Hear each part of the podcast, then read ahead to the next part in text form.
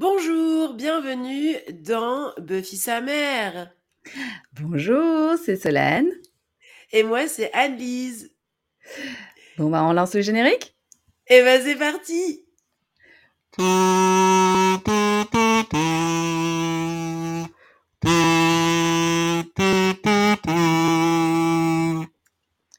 Buffy sa mère, c'est le podcast où on parle de Buffy et Joyce Summers épisode par épisode. Mais aussi de société, de culture, de surnaturel et de conneries. Anne-Lise est une fan de la première heure.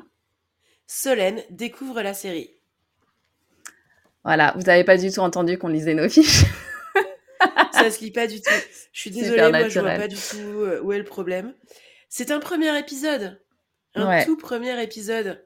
Donc, qui, euh, euh, qui, se veut artisanal, comme vous aurez, vous l'aurez pu, vous aurez pu le comprendre avec, avec ce générique. Exactement, un générique que j'aime beaucoup. Et, et en plus, petit sponsor supplémentaire, la bronchite. Ah oui, oui, donc Anne-Lise a une bronchite. Donc voilà, donc pour vous expliquer un petit peu la, la genèse ou la genèse, je sais jamais comment ça se dit ce mot, euh, de ce podcast. En fait, on essaye de faire ce podcast depuis 2018, euh, mais je pense que entre flemme et euh, manque de compétences et manque de confiance en soi. Plutôt, c'est plutôt ça. Mmh. Euh, au début, on avait vraiment tenté, euh, puis on avait, on avait un peu lâché l'affaire. Après, il y a eu une pandémie. Après, il y a eu plein de trucs. Du coup, on a seulement retrouvé la confiance cette année. Euh, mais, euh, mais en gros, c'est, je crois, la troisième ou quatrième fois qu'on essaye de commencer le podcast. Mais cette fois, c'est la bonne. ouais, puis il faut dire aussi, euh, ce qui nous facilite pas la vie, c'est euh, qu'on habite à 900 km l'une de l'autre et dans deux pays différents, qui ne sont pas la France. Qui ne sont pas la France. Euh, donc, du coup, je pense qu'il nous a fallu un moment pour trouver les, les moyens qui nous sont confortables. Ouais. Pour faire ce podcast, et je pense qu'on a trouvé. Ouais, et de bonne qualité aussi. bon, après, on n'a on a aussi pas des moyens de ouf, du coup, vous allez entendre beaucoup de, de, sons externes et de trucs comme ça, on verra. mais du coup, ça fera un peu un petit côté ASMR, ASMR, c'est ça? Je pense, oui. Moi, je pense qu'on est tout à fait, c'est notre objectif. Donc voilà, donc en fait, nous, notre idée à la base euh, de faire un, pour faire un podcast, euh, c'est euh, que, donc moi, je, consommais beaucoup de podcasts, et toujours d'ailleurs, parce que donc moi, j'habite à Londres, et à Londres, en fait, à cause des prix et tout ça, en général, le trajet moyen pour, pour aller au boulot, c'est à peu près une heure, donc j'avais besoin de m'occuper. Euh, euh, et il y avait un podcast que, que j'écoutais beaucoup euh, à l'époque, que j'adorais, qui s'appelle Gilmore Guys. et donc, c'était deux mecs qui, qui parlaient de Gilmore Girls épisode par épisode, avec un gars qui était fan quand il était ado et un gars qui avait jamais regardé. Et du coup, j'aimais bien ce concept. et et donc, Alice, je te connais depuis, on se connaît depuis 2000. 4. ça fait 18 ans. Euh, voilà. Euh, et euh, depuis que je connais Alice, elle me parle tout le temps de Buffy et moi j'avais jamais regardé. Et quand on parlait, ça. Euh, ça. fait aussi en fait depuis qu'on que, qu'on se connaît, on a toujours envie de faire un peu un projet créatif ensemble. Et puis euh, ouais. on n'habite jamais au même endroit, on, voilà, on n'a jamais le temps au même moment. Du coup, euh, on s'est dit podcast et puis on s'est dit, c'est toi qui, qui avait dit que Buffy c'est bien parce qu'on peut parler de plein de trucs. Euh, plein de trucs euh, au passage. Donc, euh, ouais, complètement. donc, vas-y, parle-moi de, de, pour toi ce que ça veut dire Buffy. moi, Buffy, quand j'étais ado, j'avais pas le droit de le regarder mmh parce que ça passait sur M6, la trilogie du samedi, et que c'était le dernier des trois épisodes. Et du coup, ça se terminait à minuit. Donc, mes parents, soit parce que c'était trop violent, soit parce que ça se terminait trop tard, c'est un peu brouillon dans ma tête, euh, mais en tout cas, j'avais pas le droit de le regarder, sauf chez mes grands-parents, parce que je suis franco-allemande, et j'avais le droit de le regarder chez mes grands-parents, euh, parce que c'était donc les vacances, et je le regardais en allemand, ou chez mes copines ah ouais. quand on faisait des soirées pyjama. Oh. euh, voilà, et du coup, Buffy, depuis la quatrième, pour moi, c'est une, présence constante dans ma vie. dès que j'ai pu, je me suis acheté les DVD après avoir passé le bac pour les oh. regarder dans ma chambre d'étudiante où je n'avais pas internet parce que c'était autrefois. et du coup, j'ai regardé, je me souviens du jour où j'ai regardé le dernier épisode de la série. Et j'en ai parlé avec mes camarades de fac ce jour-là. Et j'ai dit, j'aurais peut-être pas dû regarder ça ce matin au petit déjeuner. Et du coup, mes camarades de fac, ils étaient là. Ah ouais, je comprends trop. Et, ah, c'est dur de dire au revoir à une série. Mmh.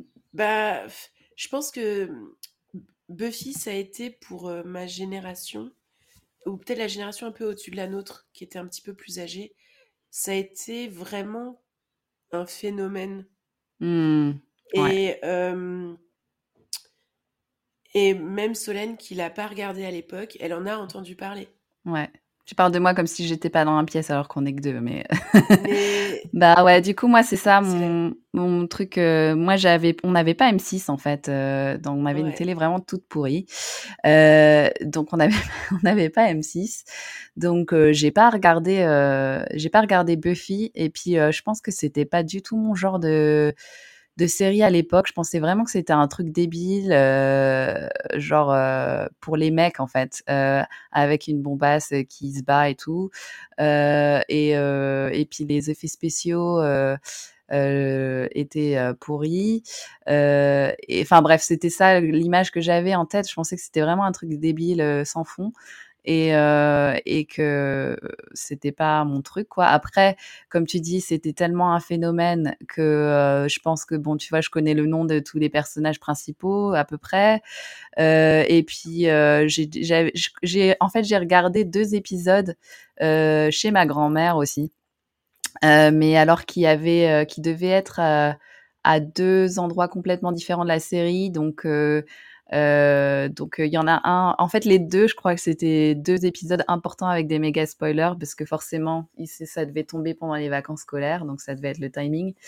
Donc euh, malheureusement, j'ai eu des spoilers, mais apparemment, vu que là, on a, on a dû regarder les deux premiers épisodes pour se préparer, euh, il y a des personnages qui étaient pas, qui ne sont pas dans le premier épisode, qui étaient dans ces épisodes-là. Donc voilà.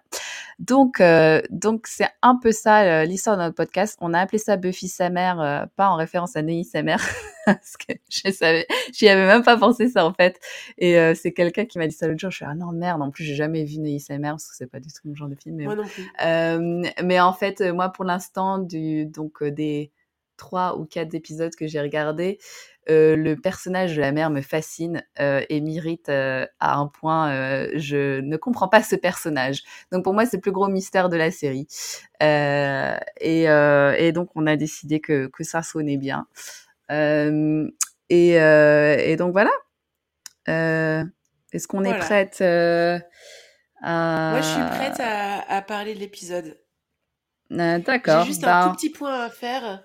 Euh, ce, podcast m'a permis de réaliser un rêve et m'a permis d'acheter le guide officiel de la tueuse, publié chez Fleuve Noir en 1999. Ah, euh, le guide officiel écrit par Christopher Golden et Nancy Holder, qui me permet de préparer ce podcast de manière quasi professionnelle. Ouais, carrément. Euh, puisqu'il y a des interviews de tous les acteurs, des ah producteurs, des euh, maquilleurs, etc., de la stunt double de Buffy. ah. de... Ouais, c'est trop bien. Ouais. Parce que j'avoue, on voit qu'elle a une stunt double. Les dix on premières. Voit a une stunt double. Voilà. Ça ressemble. ah non, les deux premières. Il y, a, il y, a, combien de saisons, Buffy? Sept. Ah ouais, donc on, Ouais, on, en a pour long en fait avec ce podcast, c'est ça qui est bien. ça va faire tout bizarre quand on aura fini. on aura le temps de progresser sur nos compétences euh, techniques. Mais oui. bon, Bah on, lance le jingle. On lance le jingle, c'est parti. Merci Lionel des Link Up. Euh, donc voilà, aussi j'ai euh, jingle très professionnellement enregistré et publié. bon, va, va falloir vraiment qu'on travaille. Mais bon, ça à l'arrache.com. Voilà. Alors, on a la confiance en nous d'un jeune homme blanc. D'accord. Euh...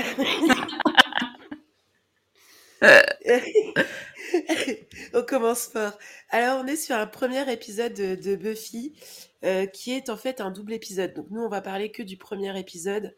Euh, mais le 10 mars 1997, l'Amérique découvrait Buffy Summers dans un double épisode. Et le tout premier s'appelle en français Bienvenue à Sunnydale 1 et en anglais Welcome to the Hell Mouse. Hmm. Je préfère quand même le titre anglais, hein, personnellement. Moi aussi, surtout que le titre anglais annonce la couleur tout de suite. Ouais. On arrive à la bouche de l'enfer. Ouais. Et euh, c'est sorti quand en France? Que moi, je me rappelle aussi de la quatrième. Quand en quatrième, on était, euh, pour s'en révéler notre âge, très jeune, mais c'était 99-2000. Ouais. Euh, donc, je pense que c'est sorti dans euh, donc, ouais, en septembre 98. Septembre 97 ou mars 98, c'est sorti. Euh. Ouais, ouais j'ai l'impression que c'est sorti en 98, ouais. Mmh, c'est ça. Ouais. Ok. Euh, donc, on démarre sur, sur la, la, première scène? Bah, c'est parti, parce que je trouve qu'elle est bien la première scène. Ouais, j'allais dire, euh, franchement, la première scène est, la première scène, un premier épisode. Euh, vraiment, on est engagé direct et je trouve que ça, ça pose bien les thèmes de la série, en fait. Donc, ça commence avec une, une jeune fille euh, qui a l'air assez vulnérable, blonde, donc vraiment typique d'un, d'une première scène de, de film d'horreur. Moi, ça m'a fait, fait, penser direct à Scream. même coupe de cheveux en plus que Drew Barrymore. Euh, et euh, avec un mec euh, un peu ambiance prédateur qui écoute pas la meuf et qui elle lui dit non je veux pas trop y aller nan, donc t'as vraiment peur pour la meuf parce que le gars il est en, mode gaslighter et tout.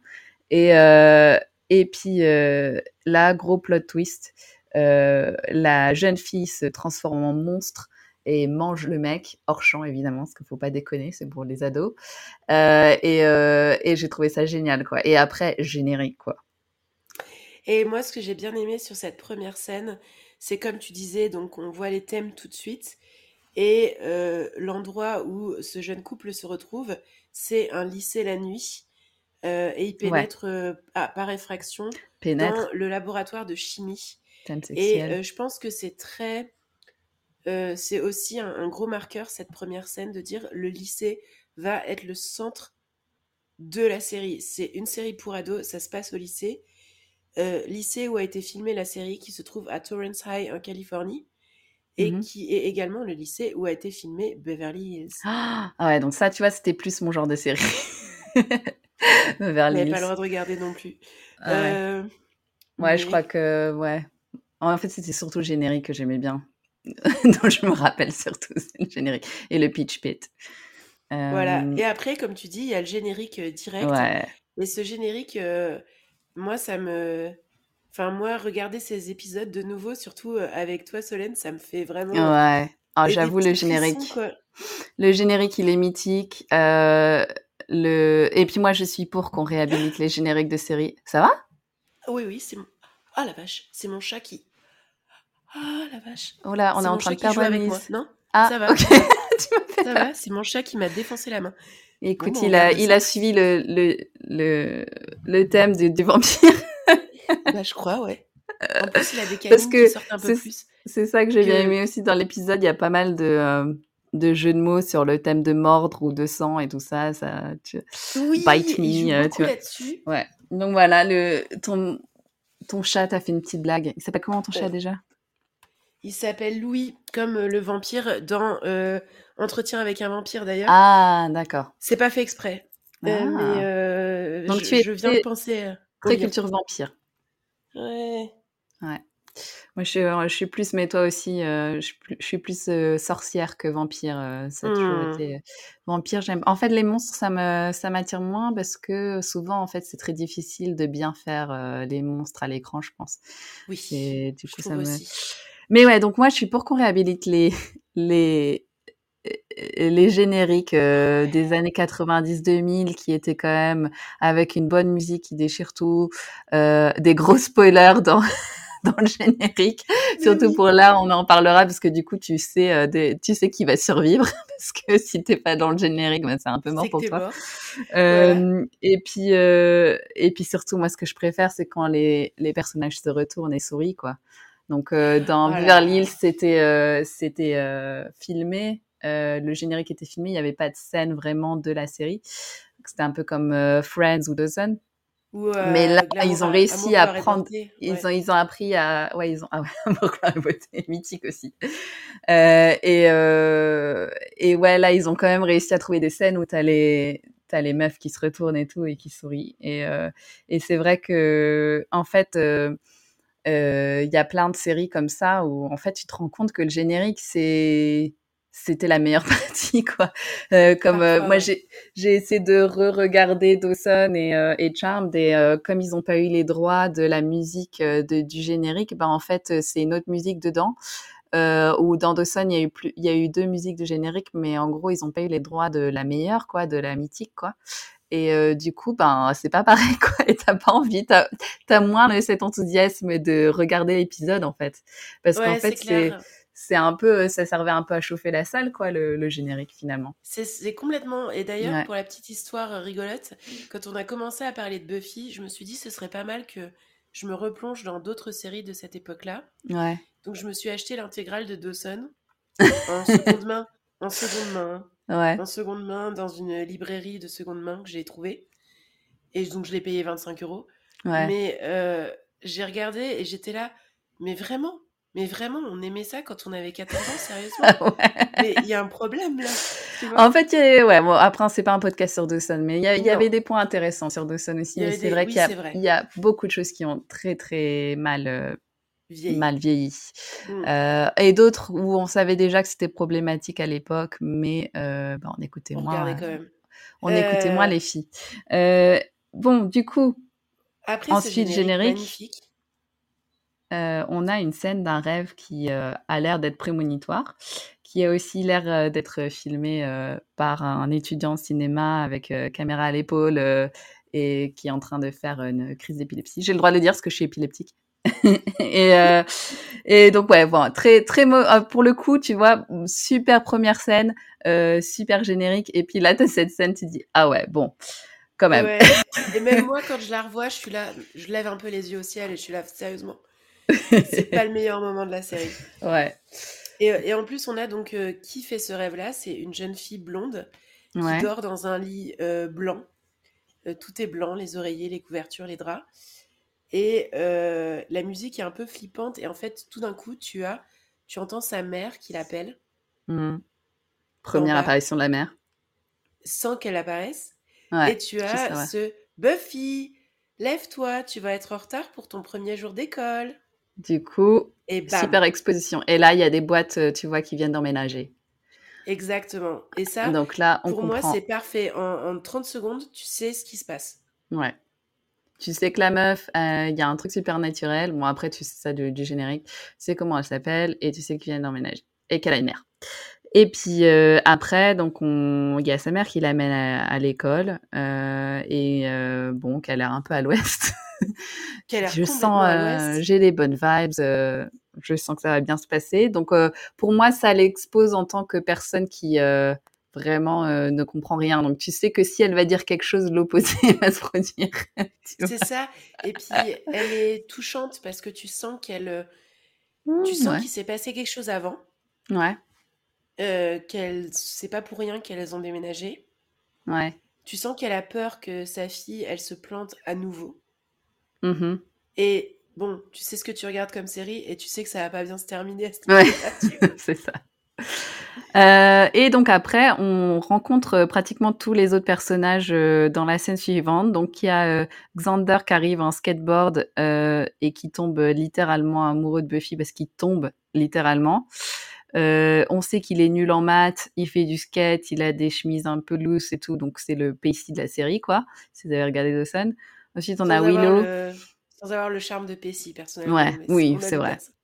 Mais t'as quand même ce truc de euh, c'est censé être le loser et euh, il est quand même un peu beau gosse quoi. Comme Willow, c'est censé être la grosse nerd loser, mais elle est trop, elle est trop belle. Enfin, de toute façon, Willow, euh, ce sera mon personnage préféré, je pense.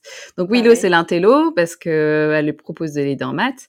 Euh, et après, il y a euh, Jessie. Donc Jessie, c'était un peu, euh, euh, donc il était joué par Eric Balfour qui euh, et, et c'était un gars qui était dans pratiquement toutes les séries. Euh, donc, genre euh, Dr. Queen. Euh, euh, bah, il, est- il était dans Dawson, il était dans la première saison de Dawson, il faisait le quarterback qui avait lancé des rumeurs comme quoi il avait couché avec Joey Potter. Il a joué dans Six Feet Under aussi. Et il a ouais. fait aussi le truc des rumeurs. Ouais, et ouais, donc il faisait toujours un peu le mec un peu connard, quoi. Euh, et, euh, et un peu, un peu débile. Il était aussi dans DOC et je crois qu'il était dans 24 aussi. Euh, Sachant qu'il n'est pas au générique, on sait que Jessie ne survivra pas à ces ça sent mauvais pour lui. Ça, c'est, ça sent mauvais. Ça. Euh, et, euh, et puis après, on voit, on voit Buffy qui, euh, qui va euh, chez le principal euh, Bob Flutie et elle a un maquillage carrément euh, dans les tendances de l'époque et qui reviennent complètement. Donc euh, gloss, euh, fard à paupières euh, bleu métallique, euh, mode un peu années 60 euh, revisité euh, gothique euh, avec euh, bijoux en argent et des couleurs, couleurs un peu plus sombres quoi.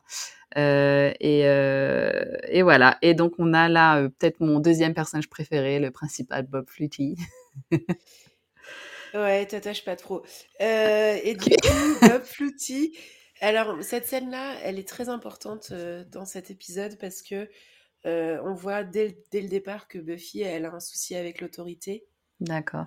Euh, et euh, elle dit quand même que bah non, mais si j'ai brûlé un gymnase, c'est parce qu'il était plein, il était infesté de d'amiante, et donc tu sens bien que ça va pas s'arrêter là.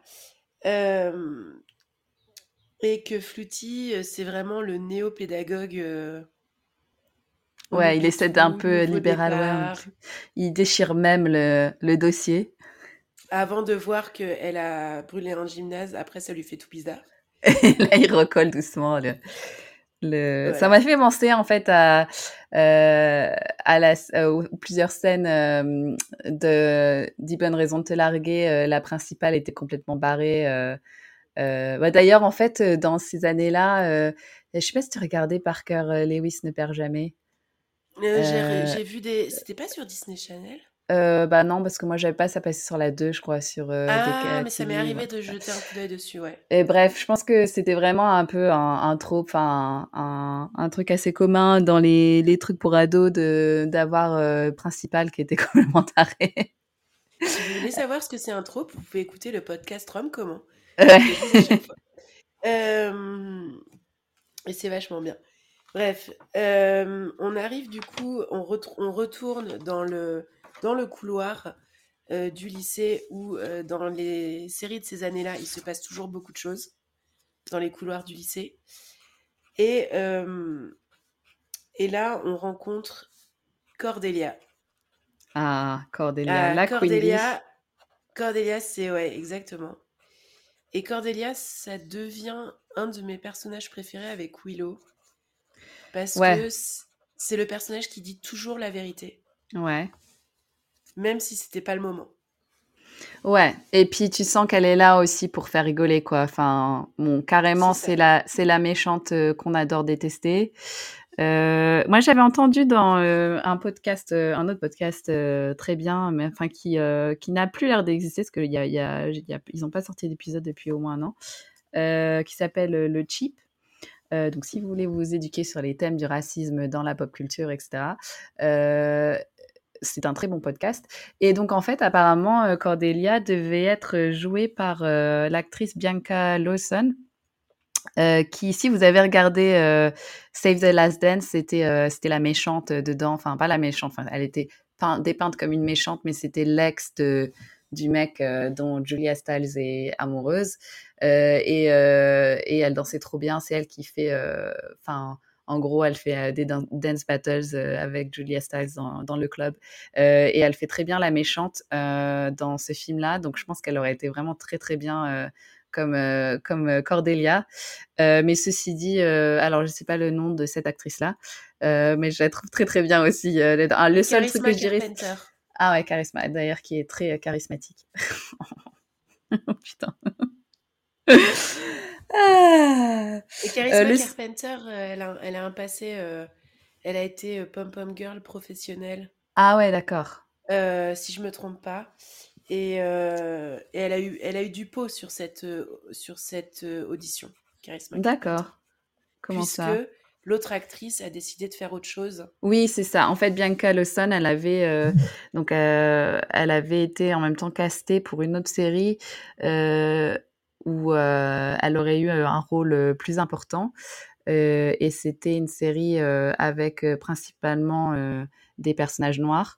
Donc, elle trouvait que c'était plus intéressant d'aller vers ce genre de série. Mais malheure- malheureuse- malheureusement, la série, je crois, n'a pas dépassé le stade du pilote ou a dû faire que juste quelques épisodes. euh, Mm. euh, donc bon, Euh, mais elle a quand même réussi à faire quelques trucs après, quoi. Et elle revient Euh, plus tard dans Buffy sous un autre rôle. ah, cool. Ah bah ça c'est bien. Normalement, si j'ai pas, si je me suis pas plantée. D'accord. On verra plus tard. on verra. Euh, et, euh, et donc euh, là, on a une. Pour moi, je pense que c'est peut-être une de mes scènes préférées du- de ce premier épisode.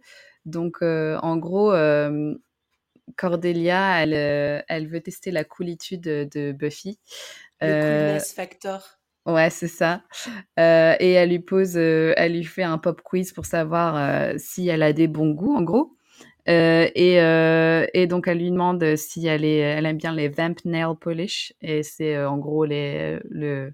Bon, j'imagine qu'il voulait faire un rapport avec les vampires, encore une fois, mais en gros c'est les, le- la tendance gothique des du vernis à ongles, donc soit noir, soit bordeaux foncé là. Euh, et là, Buffy dit non, alors que c'est clairement la couleur de la série pour moi, mais peut-être que justement, c'est qu'elle veut plus être euh, associée à ce truc-là. Euh, et après, elle demande James Spader, et là, il y a Buffy qui dit euh, He needs to call me, il doit m'appeler tout de suite. Et donc moi, je me dis mais qui est ce mec, James Spader? Donc il était voir, et puis et puis je fais ah, ok, d'accord. Il est même à l'époque, il était clairement pas canon du tout. Donc du coup, je me suis dit peut-être que c'est un pote de Joss Whedon, donc le créateur de la série. Et, euh, et donc, euh, je sais pas s'ils étaient pas déjà à l'époque, mais j'ai retrouvé euh, plusieurs entretiens où, en gros, Joss Whedon, il parle de, de, de cet acteur-là et qu'il avait casté pour un des, films Marvel, je sais plus comment ça s'appelle. Alors, je recherche mes notes, désolée pour le bruit des pages. C'est Parce que ça fait très intello sexy. Donc ça va. Euh, en plus, j'ai des lunettes au bout du nez. Euh, Ah oui, attends, est-ce que... Donc, euh, ouais, il avait choisi euh, pour euh, jouer un des méchants robots dans Avengers euh, Age of Ultron. Je m'excuse si c'est pas Marvel et si c'est DC parce que moi j'y connais rien en comics. Euh, et donc en fait il avait choisi parce que euh, il a un charisme de ouf, euh, une voix hypnotique. euh, euh, donc voilà, il, est clairement amoureux de ce mec. Euh, à l'époque, donc je m'étais dit ensuite à l'époque comment des personnages comme Buffy et Cordelia pouvaient avoir euh, pouvaient connaître ce mec-là. Et en fait, il avait euh, il est devenu connu avec le film euh, Sex Lies and Videotape. Il avait une palme d'or à, Cannes pour ce film-là. Ensuite, il avait joué dans Stargate, donc plus un truc de nerd pour le coup en 94. Euh, et ensuite, il avait joué dans un film de Cronenberg qui s'appelle Crash. Euh, et c'est sur des gens qui sont euh, sexuellement attirés par les accidents de voiture. Donc, un truc pas chelou du tout. D'accord. Alors moi, euh, j'ai regardé Stargate. Ah ouais, alors? Oui, mais on- nous, on est clairement des nerds pour le coup. On serait Alors pas moi, des regardé ni des Star... Moi, j'aimais bien. Moi, j'ai regardé Stargate parce que l'une des stars de Stargate, c'était le mec qui faisait MacGyver. Ah, ah j'ai d'accord. grandi Ah oui, avec je vois à peu près. Ouais, c'est vrai que moi, j'ai que encore un générique. Stargate. Un générique mythique. Voilà. Oui, tout à fait. Et hein MacGyver, ça me donnait l'impression que je pourrais tout réussir dans la vie. Avec un Euh, voilà. conscient d'avoir un, un couteau suisse que tu as toujours sur toi d'ailleurs. Ça vient ça? Moi, euh, je l'ai pas toujours sur moi, mais j'ai toujours Mais dans souvent sac à quand main un même. couteau. J'ai un Ouais. couteau dans mon sac à main. La meuf euh, en sécurité. On sait jamais. Euh, et euh, et d'accord, donc, euh, donc voilà. Est-ce que tu te rappelles de James Spader dans Stargate du coup? Euh, ben après, j'ai regardé une photo de lui et ça m'est revenu vaguement. Ouais. Moi, en fait, euh, euh, le, je crois que le seul truc dans lequel je l'ai vu, c'est dans les dernières saisons, euh, une des dernières saisons de The Office US. Donc quand, je dois regarder. Ouais, c'est c'est bien. Par contre, euh, ouais, les dernières saisons sont un peu moins bien, mais bon, quand même, ça va, ça passe. Euh, enfin, beaucoup moins bien. Donc, c'est euh, une fois que Michael Scott est parti, en fait, ils, ont, ils ont eu plusieurs acteurs pour le remplacer, et donc, dont James Spader qui fait un, un, un rôle de mec un peu, ouais, comme ça, un peu, qui, qui parle en longue en longue euh, phrase philosophique, euh, mais qui dit plein de conneries en fait. Mais effectivement, mmh. il est très charismatique en fait. C'est vraiment le genre de gars, euh, quand il commence à parler, t'es un peu, ah ouais, d'accord, je comprends. Et, et, donc voilà, donc c'est intéressant. Je me demande si, si Joss Whedon est, est, pas un petit peu attiré par, par James Spader. D'ailleurs, oui, un, un, autre truc aussi dont on va parler, c'est on sait qu'il y a eu plein de polémiques autour de Joss Whedon, mais on va on va pas en parler tout de suite parce que euh, on voulait bien préparer le sujet. Puis bon, euh, il y a déjà beaucoup de choses à parler. Euh, dans Sur ce premier épisode. Ouais. ouais. Et ensuite, il parle des frappuccinos. Bon, ça, elle valide. Et puis, c'est toujours tendance, les frappuccinos, même si c'est bon. Moi, Ça me rappelle Chypre, les frappuccinos. Ah ouais? Ouais, est-ce qu'il buvait trop de frappuccino parce que forcément, il faisait chaud. Il fait chaud, ouais. On, on, boit pas de café. ouais, c'est vrai que. Ouais. C'est vrai que c'est pas top. C'est vrai qu'en Grèce, ils faisaient beaucoup de frappuccino aussi. Voilà. Donc toi, moi, j'ai travaillé en Grèce et toi, tu as, fait ton Erasmus en... à Chypre. À Chypre ouais. Oui, parce que nous n'avons pas d'argent, donc si on veut voyager, en fait, on travaille ou on étudie quelque part. C'est ça. euh, et, après. Ouais. Vas-y. Non, j'allais dire après, le, la dernière question de, de ce pop quiz, c'est John Tesh. Euh, et qui elle dit euh, c'est le diable. Donc là j'ai aussi essayé de trouver qui c'était et euh, apparemment c'est un commentateur sportif mais aussi il fait un, compositeur qui fait un peu genre du rock chrétien et tout ça quoi. Donc effectivement ouais. C'est le diable. il aime le sport et, et le rock chrétien donc c'est le diable. donc il y a un problème. Mais après il y a cette rencontre qui pour moi est aussi importante surtout pour la suite de la série. C'est elle se retrouve à une fontaine Mmh comme il y a beaucoup aux États-Unis. Et il y a une personne qui est déjà à cette fontaine, et cette personne-là, c'est Willow. Mmh. Willow, non seulement c'est une antello, mais en plus, elle a 16 ans, elle porte une robe chasuble et des collants blancs. Ouais. Chose que moi, j'ai arrêté de porter en CE2. Ouais, moi, t'en portes encore. Hein. ne nous mentons pas. Je porte pas de robe chasuble. Bah, tu sais, elle a un peu les salopettes, euh, robes salopettes en velours, quoi. Oui, bon, d'accord. ouais, hein, c'est la même chose. Moi aussi, j'en porte. Pas de collants blancs. Euh, mais je devrais peut-être en racheter parce qu'en fait, c'est sympa les collants blancs finalement. ouais, c'est revenu aussi. Ouais, c'est revenu. Donc, et on voit que Cordelia euh, n'a aucun problème à faire du harcèlement scolaire sur. Ouais, horrible, c'est hyper violent. Euh, et c'est très bien joué. Et j'aime bien la, la, réaction aussi de, euh, de Buffy parce que tu voyais qu'elle cliquait bien avec Cordelia. Et là, elle se dit Oula, ok. Je sais pas si j'ai envie d'être associée à ça. Ouais. Mais elle dit, elle dit rien sur le moment. Elle dit rien sur le moment et c'est assez drôle parce que donc Willow qui est jouée par Alison Hannigan et Cordelia qui est jouée par Charisma Carpenter se retrouvent quelques années plus tard dans ce qui pour moi est la remplaçante de Buffy dans l'univers de la pop culture, Véronica Mars. Ah, ouais, alors ça, c'est une série que j'ai aussi pas regardée, mais qui apparemment. Euh, Un jour, je t'enverrai les DVD. Ouais. Euh, je n'ai plus de lecteur DVD parce qu'on est en 2023. Mais c'est vrai qu'en ah, fait, euh, il faudrait que je m'en rachète, hein, parce qu'il y a des... les séries bien en général ne sont pas sur. Sur voilà. Et dans Véronica Mars, les rôles sont inversés. C'est Alison Hannigan qui est la méchante et Charisma Carpenter qui au ah! n'est pas topi top et en fait se révèle être quelqu'un de relativement sympa avec les pieds sur terre. Et euh, du coup, euh, moi à l'époque, ça m'avait vachement choqué parce que j'étais là, mais non, Alison Nigan est une gentille. Euh, j'ai grandi avec Buffy. voilà. C'est vrai que ça doit être intéressant de la voir dans un, un, personnage méchant parce que en général, elle est plutôt dans les personnages tout mignons et tout, même dans American Pie, euh, elle fait bon, elle, elle, après dans American Pie, dans How I Met Your Mother, elle fait plutôt un personnage avec euh, deux facettes, quoi, qui justement joue de son côté mignon et un peu naïf, mais qui a quand même euh, de la, la, personnalité, quoi. Ah j'avais enterré How I Met Your Mother dans ma tête, dis donc. trop, trop traumatisé par la fin. Trop traumatisé par Mother par le fait qu'ils ont, ils ont laissé traîner ça beaucoup trop longtemps. Bref, Ensuite, euh, ensuite euh, euh, donc euh. Cordelia. Attends, parce que d'abord, Ah. Cordelia euh, propose à Buffy de la rejoindre au- à l'endroit pour les gens cool qui s'appelle le Bronze. Donc clairement, n'est pas cool en français parce que tu penses directement à l'étron. Enfin, en tout cas, moi. Mais donc, apparemment, c'est le club où les, où les jeunes cools se, se retrouvent. Euh, et, euh, et donc, voilà. Et après, on arrive dans la bibliothèque qui est absolument magnifique, qui, moi, aurait été mon rêve. J'étais trop déçue, moi, de ma bibliothèque au collège et au lycée. C'était, Ah enfin, bah, c'était l'endroit aseptisé et tout ça, quoi. Alors que là, c'est vraiment la bibliothèque magnifique en bois, euh, euh, où tu as moi envie d'y rester, quoi. Moi au collège j'étais dans un ancien... Dans un ancien... Enfin c'est toujours un séminaire euh, pour devenir curé.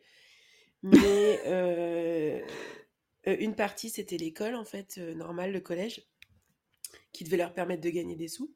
Parce que c'était un collège privé catholique, voilà.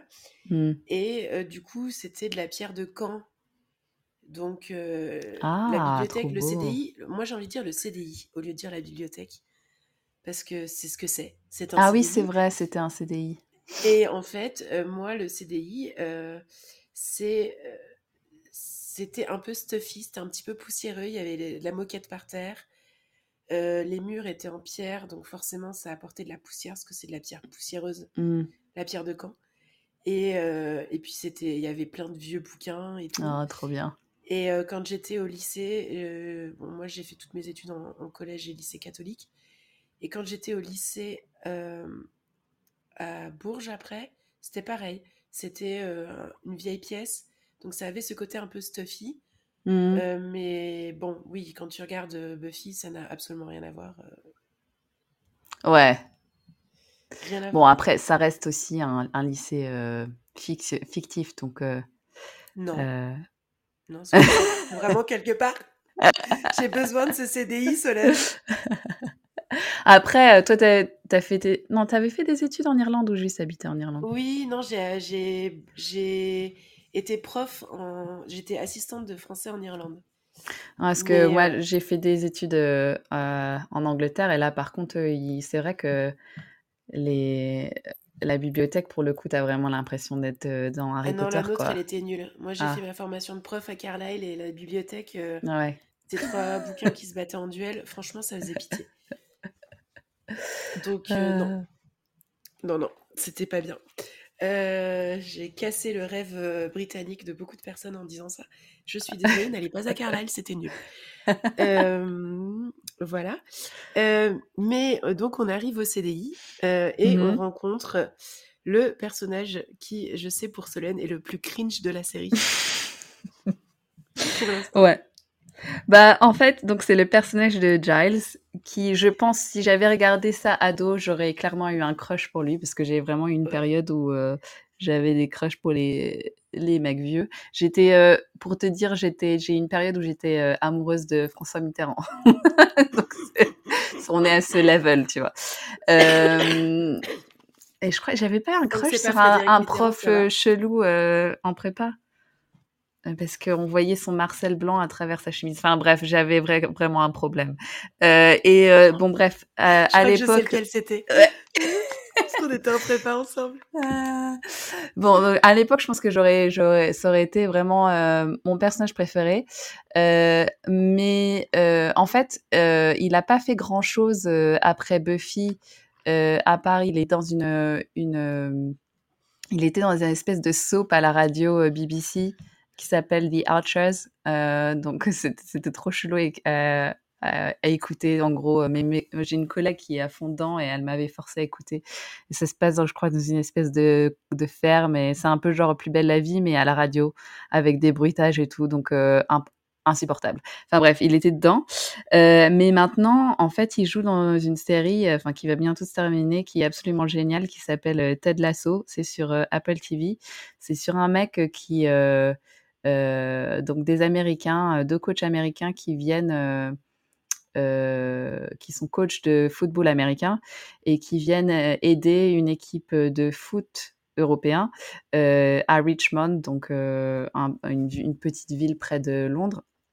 Et, euh, et en fait, euh, ils y connaissent rien au foot. Et, euh, mais ils sont tous les deux, enfin surtout le Ted Lasso, et une personne très gentille que personne ne prend au sérieux parce qu'il est très très gentil et toujours enthousiaste. Et en fait, on se rend compte que c'est pas du tout un débile du tout. et c'est vraiment une série que je recommande beaucoup parce que qui, qui parle très bien de des, des, relations des gens et aussi de la santé mentale. Enfin bref, du coup, euh, l'acteur de Giles. Sur quelle plateforme? Euh, C'est sur euh, Apple TV. Ok. Euh, je sais pas en France, faudrait qu'on vérifie. Je, mais ce serait trop un peu genre le genre d'esprit série canal, tu vois. Ouais. Et, et c'est l'équipe qui était derrière Scrubs pour vous donner un peu une idée. Mais c'est pas Ah, du ouais. tout ambiance sitcom pour le coup. mais c'est très drôle. Et Euh, donc, et cet bref. acteur, c'est Anthony Stewart Head. D'accord. Et, euh, et lui, il fait euh, vraiment un gros connard dans la série. Donc du coup, je le vois euh, sous cette perspective de gros connard. Et, et puis, comme il joue vraiment le mec britannique froid, comme les Américains aiment, voir, aiment, aiment bien voir les Britanniques. Avec le gilet trois pièces. Euh, en tweed et tout ça.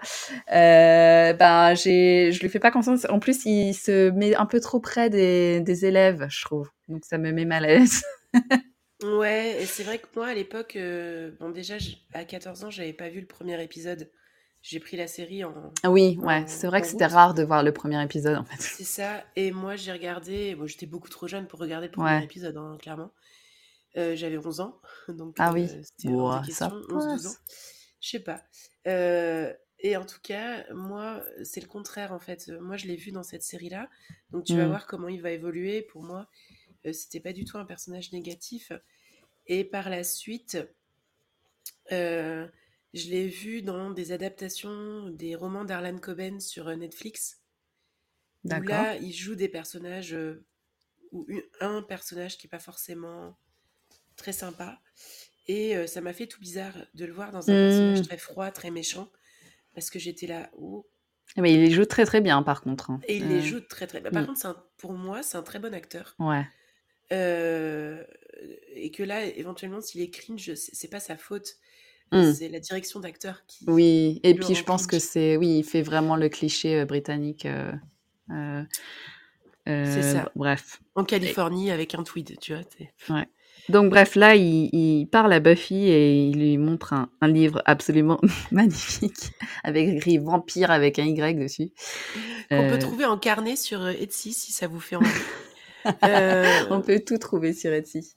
Exactement. Euh, et euh, j'ai vérifié, c'est pas une faute d'orthographe. c'est euh, comme ça que ça s'écrit en allemand apparemment. Donc je sais pas si ça se dit, ça se dit vampire. Euh, ça se dit allemand au vampire. collège. Alors, en- fait, ça se dit vampire. C'est assez rigolo parce que j'en ai parlé avec mes élèves récemment. Je sais plus pourquoi. Euh, on parlait de vampire et donc ça se dit vampire. Euh, on dit vampire, mais euh, mais par contre, moi, ce qui m'intéresse vachement dans cette scène, c'est la réaction de Buffy, qui est là Mm. avec sa petite veste bleu pastel, donc absolument pas vamp euh, rouge bordeaux. Ouais, ouais. Euh, sa petite veste bleu pastel, elle voit le bouquin, elle était là. Non, mais j'étais venue pour un bouquin de chimie en fait. Et je ne suis pas celle que vous croyez, alors qu'en fait, on sait très bien qu'elle est celle qu'on croit. Ouais. Mais lui, il pense direct que, euh, enfin, tu vois, il se pose même pas la question euh, euh, qu'elle veuille pas, euh, qu'elle elle ait peut-être pas envie de mettre sa vie euh, En euh, danger. en danger, euh, Mm. etc. Il comprend pas. Après, c'est peut-être le côté encore euh, cliché de l'intello qui est toujours dans ses bouquins. Je pense, je sais pas, parce que lui, en fait, euh, Giles, euh, il aura un rôle particulier qu'on va voir euh, plus tard. Son rôle est pas tout de suite explicité. Ah, on, on, on l'explique par la suite, son rôle. Et lui, en fait, il est nouveau dans ce rôle-là. Ouais. Alors que tout de suite, on, on voit que Buffy, elle, elle, est, elle a déjà de l'expérience. Ouais. Et Ouais, ouais, donc, ouais. euh, ils sont pas sur un pied d'égalité, on le voit dans cette scène. Et, euh, et voilà. Et cette scène est assez courte, en fait, finalement. Hmm. Ouais. Donc c'est comme ça qu'on rencontre le personnage et puis après on se retrouve dans les locker rooms, donc dans les vestiaires. Euh, scène assez typique encore de trucs pour ados, de films pour ados et séries pour ados où ils sont dans les vestiaires et ils font des, du gossip et tout ça. Euh, et là il y a une, une des étudiantes qui, euh, qui euh, ouvre son casier. On voulait tous avoir un casier comme ça. et, et, là, il y a un corps qui sort de son, de son casier. L'école ne ferme pas, mais il s'annule quand même le cours de PS.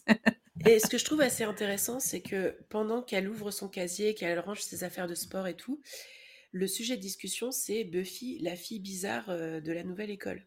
Ouais. La nouvelle de l'école qui est bizarre. Ouais, donc les gens ont déjà capté un truc. Je crois que Xander, il a pas trouvé son pieu aussi? Genre, il, il a trouvé son pieu parce qu'il l'a bousculé quand elle sortait du bureau de Fluty.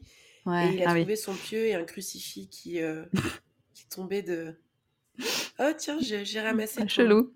Il aurait pu y avoir une gousse d'ail aussi, tu sais. euh, non, elle, en a pas dans son sac, mais elle en a ailleurs des gousses d'ail. On verra ça ah. plus tard. Euh, oui, euh. et et du coup, on découvre euh, ce corps euh, qui clairement euh, est très pâle et très mort. Et très mort. Et ça commence tout de suite, quoi. Et là, on voit Willow et, Buffy qui discutent. on comprend que Willow, ça va être ce personnage qui, en fait, un peu comme Hermione dans, dans Harry Potter, ou, ou enfin, c'est souvent les personnages qui sont utilisés pour expliquer au public, en fait, ce qui se passe. Donc, elle, elle a euh, elle, c'est l'intello, donc elle sait plein de trucs. Et puis aussi, euh, elle connaît, elle comprend le fonctionnement de l'école, donc les clics, etc. Euh, et puis, elle est trop mignonne. Elle, en gros, elle explique à, Buffy qu'elle ferait mieux de pas trop lui parler parce que sinon, les gens vont pas l'aimer, quoi. Ouais, et Buffy, elle est. On, dès... En fait, c'est ce moment. Dès ce premier épisode, Willow, franchement, elle te perce le cœur. Ouais. tu la trouves mignonne et touchante. Mmh, ouais. Et, et, quelque part, tu la respectes parce que moi, je trouve que c'est courageux de dire Mais non, tu devrais pas être amie avec moi. Alors que clairement, elle crève d'envie d'être amie avec mmh. Buffy. Mmh. Et Buffy, elle est là Mais non, moi, je fais bien ce que je veux. Ouais. Et euh, je m'en fiche euh, de ce que pensent les autres. Et de toute façon, on va voir que ça lui donne relativement raison parce que bon, Buffy, de base, la pauvre, elle a une vie qui est pas simple. Et, euh, et là, il y a cette petite discussion où Willow, elle parle de Giles, donc le bibliothécaire. Et, euh, et Willow dit, oh, il est génial, il a été, euh, il a été conservateur dans un musée en Grande-Bretagne avant, c'est trop cool. Et Buffy, elle est là, non, moi je le trouve trop bizarre. Mmh. Ouais. Voilà. Euh, et là, il y a Cordelia qui se pointe, qui leur explique en gros que euh, donc elle, sait, elle, elle, sait encore plus, tu vois, c'est la meuf qui sait tout euh, dans ce qui se passe dans la ville, dans le lycée, quoi. Elle leur explique qu'il y a un corps et tout ça, mais bon, encore une fois, personne n'a l'air traumatisé. Et, et, donc, du coup, là, Buffy, elle se dit, je vais peut-être quand même essayer de investiguer. Elle arrive à aller voir le corps assez facilement. il n'y a pas de police de toute façon. Non, puis elle pète la porte avec son bras, avec sa main, genre elle tire sur la chaîne et elle pète la porte. Oui, parce qu'elle a une force, donc euh, en tant que Slayer. Euh, ça se dit comment on ne sait pas encore. Ah ouais, non, moi ça explique expliqué après. Enfin là après, du coup, elle va voir euh, Giles, elle lui explique euh, euh, que pour devenir donc en fait, on se rend compte que Giles il connaît beaucoup sur la théorie des vampires, mais en fait, elle explique qu'elle a vu des marques sur le corps, donc c'est sûrement un vampire, et lui il comprend pas pourquoi il n'est pas devenu un vampire. Donc elle explique pour que devenir un vampire, il faut qu'il s'entresuce le sang. Donc voilà, encore sexuel. Et de toute façon, les vampires c'est toujours servi comme métaphore euh, sexuelle. Euh, et en gros, s'ils mordent, juste, c'est juste pour se nourrir, en fait, parce qu'ils se nourrissent de sang. Et là, elle dit, elle, elle, y a cette discussion avec Jess où elle dit non mais elle, elle, c'est lui qui doit s'en occuper parce qu'elle, elle veut plus rien avoir avec ça. Et Jess, il lui dit mais c'est que tu sois à Sunnydale, donc la ville où elle arrive, le vallon ensoleillé. si tu es à Sunnydale, c'est pas pour rien tu t'as dû être amené ici, c'est pas une coïncidence, c'est un mmh. endroit spécial et elle, elle veut pas l'écouter. Et on est quand même dans, on dirait pas pour vous, mais ça fait 15 minutes que la série a commencé et tout est posé déjà. Mmh.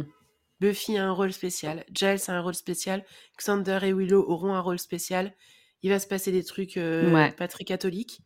Euh, Moi, euh, j'avoue que j'ai pas encore trop compris le rôle de Xander, mais euh, peut-être que ça viendra après. Donc là, on voit que Xander a tout entendu.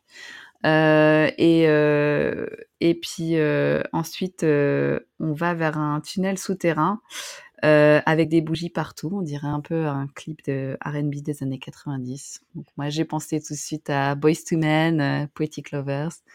Euh, mais euh, on voit pas de groupe de R&B habillé en blanc qui euh, parle de faire l'amour ce soir. On voit, euh, bon, on voit quoi en fait? C'est pas là hein, qu'on rencontre le master? Non, c'est on voit Euh, en juste l'endroit il- un peu chelou. On voit, on le rencontre pas encore le master Ouais. parce qu'il est pas sorti de sa baignoire de soupe de règles. Ouais, ouais. Ah oui, on parlera de la soupe de voit- règles. Donc on voit une espèce de de, de baignoire par de soupe contre, de règles. Ce qu'on voit après, c'est la scène d'après où il y a où il y a Buffy qui se prépare pour aller sortir euh, Ah, à très important pour Solène. Et, euh, et là, il y a la mère qui fait Ah bon, tu sors ce soir? Euh, Donc la meuf complètement à l'ouest, tu vois, donc sa fille s'est fait virer parce qu'elle a brûlé un gymnase. Ils ont déménagé à cause de ça, elle a dû changer de boulot à cause de ça. Et genre, elle lui demande juste Ah bon, tu sors ce soir? Donc la meuf complètement à l'ouest, quoi. euh, en tant que maman, déjà, nous, on n'avait pas le droit de sortir les jours d'école. Bon, on était après... On était un peu une exception, je pense, dans mon collège. Mais, Ah, euh, pas moi. Moi, j'avais, moi, mes potes et moi, on n'avait pas le droit de sortir en semaine. hein. Ouais. Mais toi, t'as pas grandi à Roubaix? Puis moi, j'ai pas. Puis oui, puis la plupart de mes copains et moi, on habitait dans des villages. Ouais. Donc euh, sortir en semaine, ça impliquait que nos parents nous emmènent quelque part. Donc euh, c'était niette, quoi. Ouais. En fait. En fait, c'était pour eux, ils avaient la flemme, quoi. Euh, Euh, ouais. Et, euh, et bref, du coup, euh, voilà, tu, tu sens dé- dé- déjà de base que elle est un peu. euh, Ah, Joyce, elle est à côté de tout, quoi. c'est pas, c'est pas la maman avec hélicoptère, quoi. Non, puis Joyce, elle est là. My positive energy is flowing. Tu vois. Tu sens que ça a bien se passer dans cette ville. Tout se passe bien. Elle lit des bouquins de parenting. Tu vois, dans le deuxième épisode, Ouais. que ça va encore plus loin que ça. Et elle est super motivée. Elle est pleine d'espoir. Elle se dit Oh, bah, c'est bien que tu sortes parce que ça veut dire que tu t'es déjà fait des bons amis, tu vois. Ouais, et c'est vrai que c'est mignon, et je pense que c'est le truc que moi j'aurais trop voulu avoir, euh, euh, parce que je voulais sortir euh, quand j'étais j'étais plus jeune, mais c'est bien qu'elle lui fasse confiance en fait. Euh, c'est vrai que c'est bien. Euh, on a cette scène de quand elle est sortie. Mm. On a cette scène particulière de film d'horreur aussi. La fille qui marche seule dans le noir. ouais, Et qui et est là tu te sens pas en sécurité. Ouais, et ça, bon, on l'a tous vécu en tant que femme, je pense. Oui. euh, euh, plusieurs fois. Donc dé- déjà là, tu te sens. En fait, c'est marrant. Je, je pense que justement, il y a des scènes. Je, pe- je pense que c'est ça qui est intéressant euh, de le regarder en tant qu'adulte. C'est que peut-être ces scènes-là m'auraient fait moins peur que d'autres scènes plus spécifiquement horreur, donc avec les monstres, etc. Et alors que maintenant, en fait, en tant qu'adulte, en, ayant vécu des choses comme ça, de vi- vivre le vrai danger, en fait, que les femmes, les jeunes femmes ou les femmes subissent dans la vie, euh, en fait, euh, en fait, maintenant, c'est vraiment ce genre de scènes-là qui me font très peur Ouais. euh, et qui me mettent mal à l'aise. Euh, Et euh, moi, c'est un peu comme toi, sauf que moi, j'ai vu la série quand euh, j'étais plus jeune. hmm, Du coup, euh, euh, la scène tout, tout au début où euh, euh, il y a la fenêtre qui se pète pour rentrer dans le hmm, laboratoire de chimie, ça me fait encore sursauter quand j'ai vu la série 15 000 fois. Sauf que maintenant, en tant qu'adulte, quand je vois cette scène où elle se promène seule dans la rue, ouais, eh ben, ça me fait aussi peur en fait. ouais. Et pourtant, je sais ce qui va se passer parce que je connais la série. Et Tu te dis pourquoi t'as pas tes clés là entre les doigts pour on a. tous vécu. On a tous vécu ça. Genre comme si ça allait faire quelque chose en plus. Euh, mais là, on voit encore une fois euh, qu'il ne se passe pas euh, ce qui devrait se passer. Je, en fait, j'adore cette scène. Je trouve qu'elle est vraiment géniale. Donc là, elle va dans une impasse. Elle, elle sent qu'elle est suivie. Elle va dans une impasse que clairement, nous, on irait vers, vers un endroit le plus public possible parce qu'on n'a pas la force de Buffy. Et là, elle, en fait, elle se cache en sautant sur une barre. Et en faisant Euh, le poirier sur le une barre, poirier, ouais, sur un tuyau trop, de trop la de- classe. d'arrivée d'eau, quoi. Et ça, j'aimerais bien savoir comment ils l'ont fait parce que c'est c'est très difficile. J'ai fait un peu de C'est la euh, stunt. C'est la stunt ouais, ça. j'imagine. Mais même, tu vois, c'est il faut quand même beaucoup de force abdominale pour réussir à faire ce genre de choses. Euh, et euh, et là, euh, on rencontre le personnage. On ne sait pas encore son nom, mais euh, Il est pas mal, il est beau gosse, il porte une veste en cuir, donc euh, à l'époque, ça voulait clairement dire ça va être euh, le crush du personnage principal. J'imagine. ouais. Et surtout Oui, qu'il s'agace. Donc c'était toujours comme ça, ils se rencontraient toujours et ils s'agaçaient toujours au départ. Donc c'est bien. Il posait, il posait vraiment les bonnes bases pour avoir des relations toxiques en fait. Exactement. et, et puis bon, ce, ce personnage-là, on ne sait pas qui c'est. Euh, tu sens qu'il va rien arriver à Buffy, mais tu sens qu'il se passe quelque chose. Il y a, il y a une, Ouais. une vibration dans l'air. Et euh, lui, en fait, euh, clairement, ce personnage-là, ça a été le, euh, le rêve de toutes les adolescentes de la fin des années 90. Euh, Et puis après, il a joué dans Bones. Ouais. cassé. Mais David Boreanaz. Et ça. surtout, il lui offre un, un crucifix en argent. Euh, donc, euh, même moi qui ne m'y connais pas en, en vampire, euh, je sais que c'est fait pour protéger. Donc, le mec, on sait qu'il connaît au moins. il sait au moins, il sait, il sait, il sait qu'elle a un perso- que, que c'est un personnage important. En plus, on sait qu'il sait qui elle est, puisqu'il dit, je pensais que tu allais I être plus grande. Et I don't bite, donc je ne mords pas.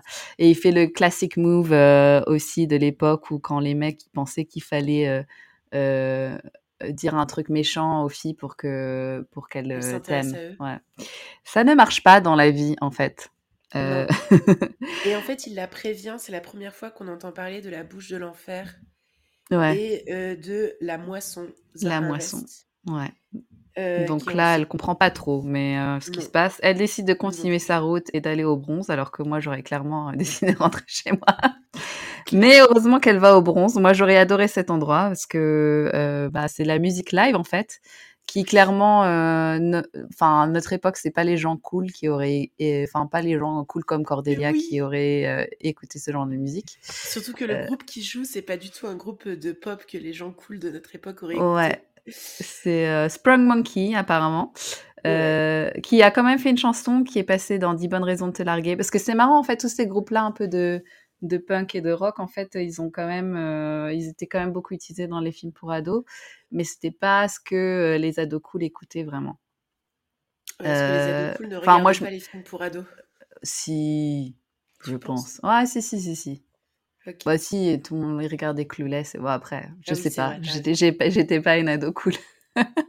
Moi non plus, c'est pour ça. Euh, et donc là, euh, on voit Willow qui est officiellement trop mignonne, euh, qui pour une ado timide, quand même a le courage de boire un verre toute seule au bar.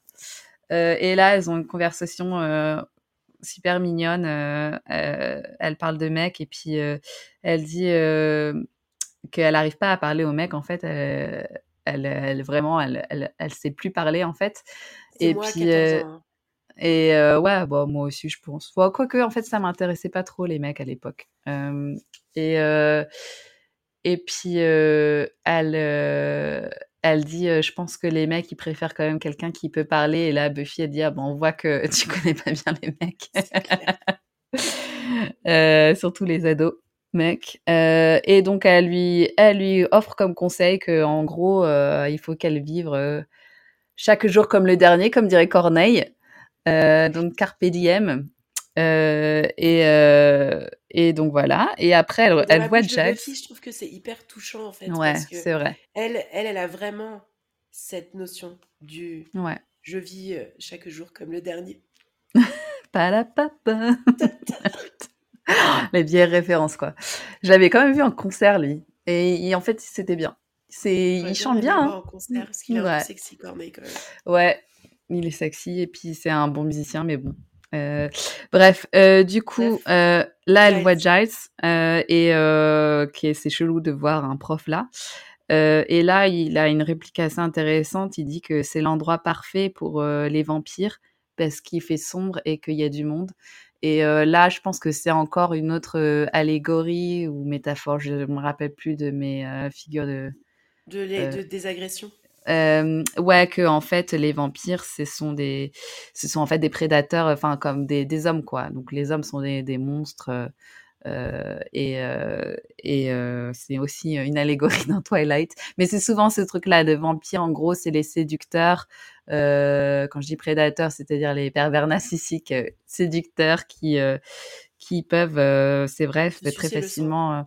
et c'est vrai que on a tous aussi connu ça en allant en boîte ou en concert, des mecs chelous qui viennent te faire chier. et, et donc là, après, on a une autre scène qui est très typique de des séries et des films de l'époque, donc de genre de Daria ou de 10 bonnes raisons de te larguer, où ça coupe au milieu d'une conversation débile des filles populaires. et, euh, et là, c'est euh, Cordelia qui euh, parle de sa mère qui est malade et que le médecin a dit que c'était sûrement Epstein-Barr virus, donc c'est le, le virus qui donne la mononucléose. Et là, elle a dit non, je pense que c'est ça doit être au moins une hépatite parce que y a en fait les gens cool non plus il y a plus de gens cool qui ont la mononucléose et donc là je, je me suis dit pourquoi elle pense que l'hépatite c'est cool en fait et j'ai fait un petit peu de recherche et c'est vrai qu'à l'époque dans les années la fin des années 90 il y a plein de de musiciens. Euh, donc l'hépatite, ça, se trans l'hépatite C, ça se transmet par le sang. Euh, donc euh, souvent les gens qui prennent des drogues en intraveineuse et ou par certains rapports sexuels. Et donc, en fait, il y avait plein de gens à l'époque qui avaient dit qu'ils avaient une hépatite. Donc, il y avait Anthony Kiddis des Red et je pense que le cas le plus connu, c'était Tommy Lee et Pamela Anderson. et puis, il y avait aussi Lou Reed aussi de Velvet Underground. donc voilà, ça m'a fait rire cette petite conversation. et donc après, on a la scène où Buffy explique à Giles comment elle reconnaît les vampires. Et ça, c'est super intéressant, je trouve, parce que Giles, il, continue à la marteler, genre, est-ce que tu as des cauchemars? Est-ce que euh, tu sens pas venir un truc?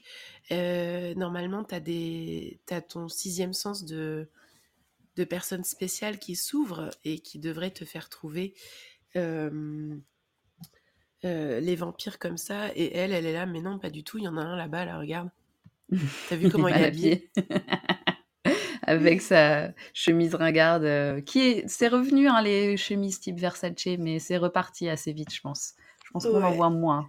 Heureusement, je pense. Ça faisait un peu mal aux yeux. Euh, dit la meuf qui est en train de porter une chemise avec des pêches orange fluo, mais c'est pas grave. mais elle est magnifique ta chemise. je l'adore. Euh, et, euh, et, là, euh, en fait, elle voit que justement ce vampire ringard, il est avec Willow. Willow vit son moment carpe diem. Voilà. et là, elle se dit merde, je vais lui donner un conseil.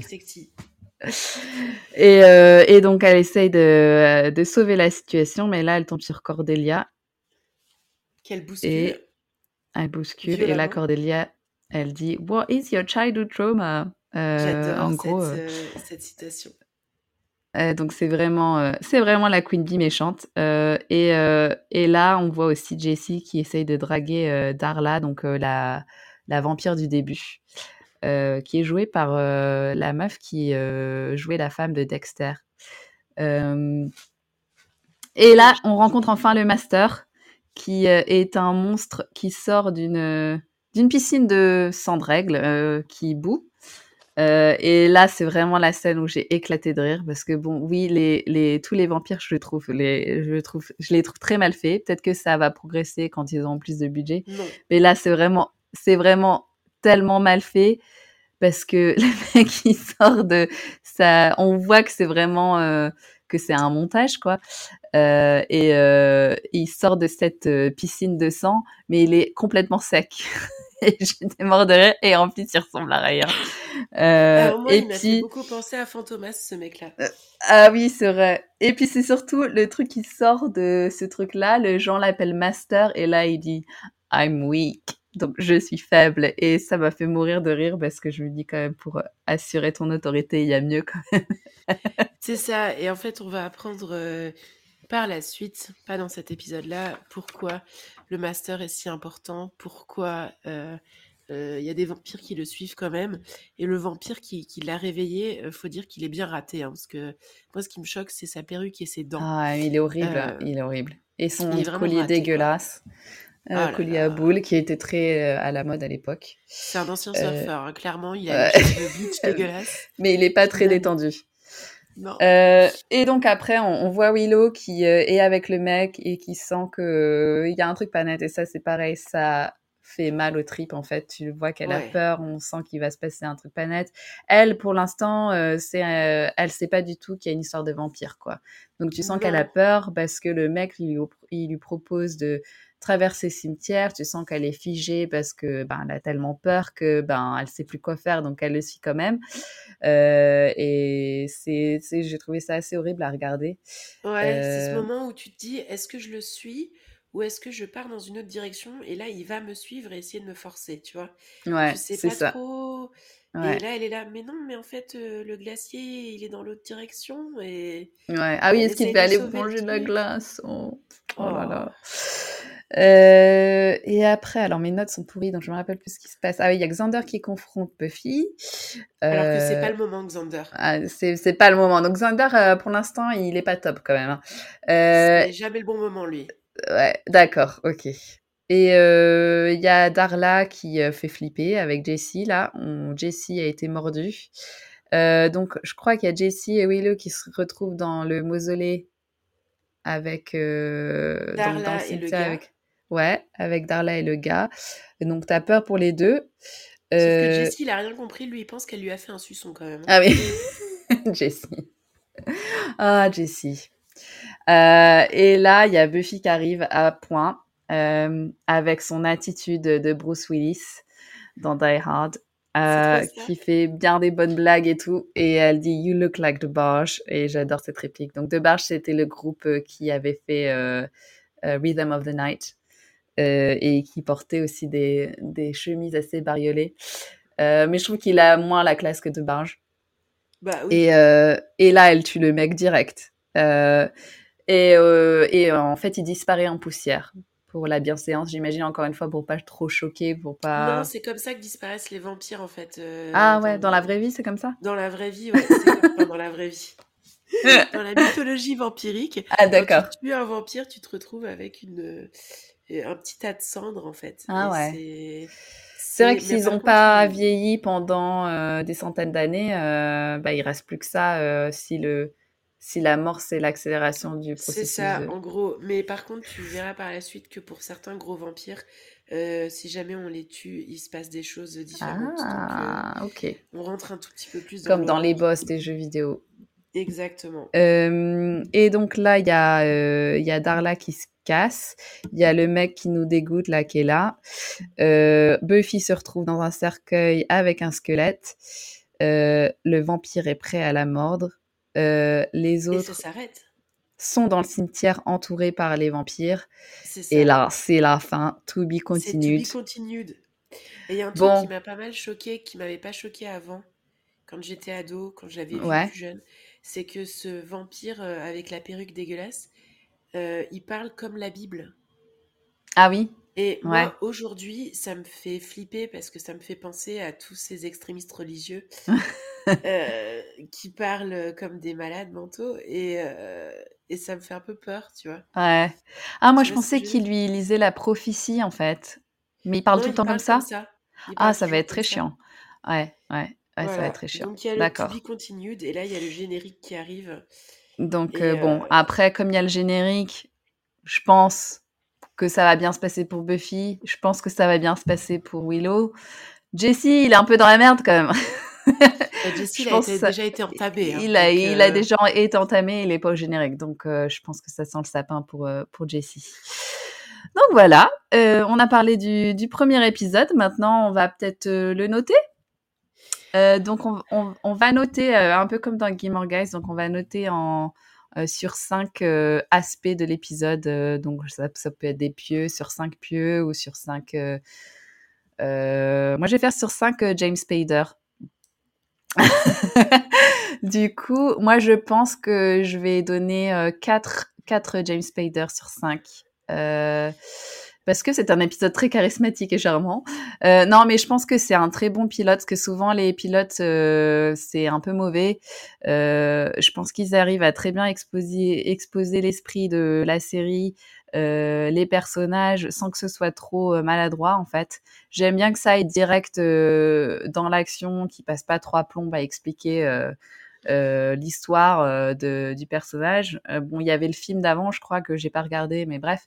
Et du coup, je trouve que et puis le fait que ça se finisse sur un cliffhanger aussi, bah j'ai trop envie de regarder la suite, quoi. Euh, donc je trouve que c'est un ouais. très bon. j'enlève j'enlève un James Spader pour les pour les effets spéciaux, mais peut-être que je vais revoir ce barème parce que je je pense pas que les effets spéciaux vont s'améliorer.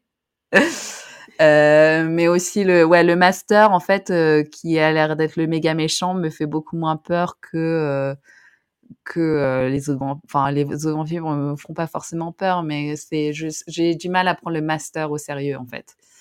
Alors ça c'est un truc qui évolue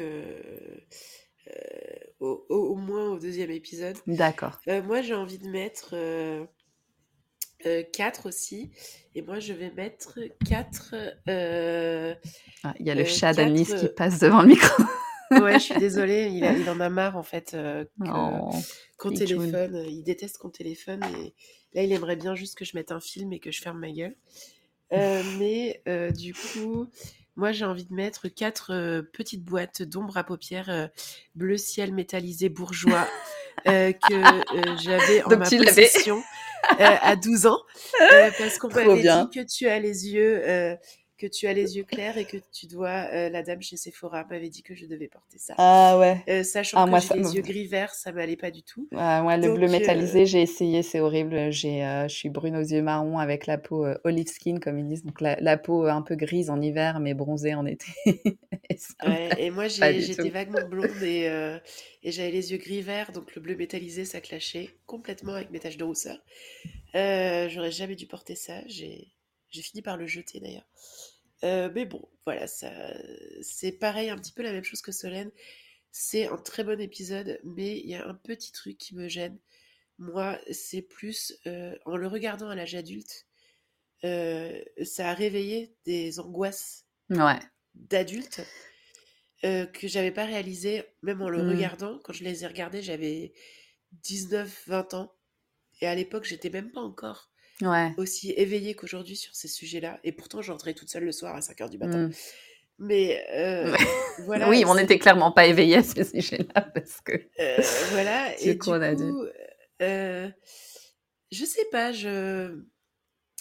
Mais moi, ouais, je trouve ça intéressant, justement, cette double lecture, parce que je pense que c'est euh, c'est voulu, en fait, euh, que tu as les deux, les deux éléments qui font peur, c'est-à-dire les vampires, mais aussi euh, les dangers les dangers d'être une jeune femme euh, et aussi euh, là ce qui est intéressant on a qu'on n'a pas encore dit mais je pense qu'il qu va être intéressant dans cette série c'est que euh, là en l'occurrence les deux les deux personnages principaux Willow et, et Buffy ont l'air de enfin surtout Buffy pour l'instant dans cet épisode c'est elle qui se débrouille toute seule quoi. Mmh. et, et c'est vrai que ça c'est empowering euh, le fait que ce soit une meuf qui, euh, qui soit Bruce Willis, quoi. Parce que c'est vrai qu'il n'y avait pas trop ça à l'époque. Il y avait les, bon, les trolls de dames, mais. Euh, C'était voilà. quand même méga sexy, quoi. Ouais, voilà. Moi, ce que bon. j'aimais bien quand j'étais ado, c'est que Buffy, certes, euh, Sarah Michelle Gellar est bien foutue. Mm. Euh, Sarah Michelle Gellar, d'ailleurs, qui va être la semaine prochaine, début avril, à, euh, à Cannes Série. Ah ouais? Et c'est la première fois qu'elle est invitée à Cannes série et je trouve que c'est ouf qu'on commence notre podcast. Ouais, j'ai vu qu'elle était, elle était dans une nouvelle série avec des loups-garous. Avec, euh, ouais, et ça s'appelle Wolfpack. Et Wolfpack, ok. Je crois que c'est sur Amazon Prime, donc du coup je regarde pas Amazon Prime, mais je suis peut-être obligée. Ah ouais, ouais, ouais. Euh, voilà, et elle joue un rôle de môme apparemment. Euh, ah bah oui. C'est intéressant. Ah, et... donc c'est elle qui va faire la mère. Euh... Bah apparemment, ouais, je sais pas. La mère à l'ouest. Il y a très peu d'infos encore sur euh, son rôle à elle, donc ouais. justement parce qu'elle va à Cannes série, je pense. Ouais. Elle est en train de présenter la série. En tout cas, moi je. je suis très contente de faire ça avec toi, Solène. Je trouve ça vraiment cool. Oui. Cette double lecture. Et je me disais qu'on je sais pas si tu as encore un truc à dire sur l'épisode, mais sinon. Non, je pense qu'on peut passer euh, aux recommandations. Ouais. Je sais pas bah, pourquoi j'ai. Je prends en fait, euh, je prends souvent l'accent du sud alors que je ne sais pas. Euh, donc je viens de Roubaix, donc je viens du nord. Je sais pas faire l'accent du sud et euh, j'ai un, un, petit bébé et j'essaie de faire en sorte de lui parler français un maximum pour qu'il soit bilingue.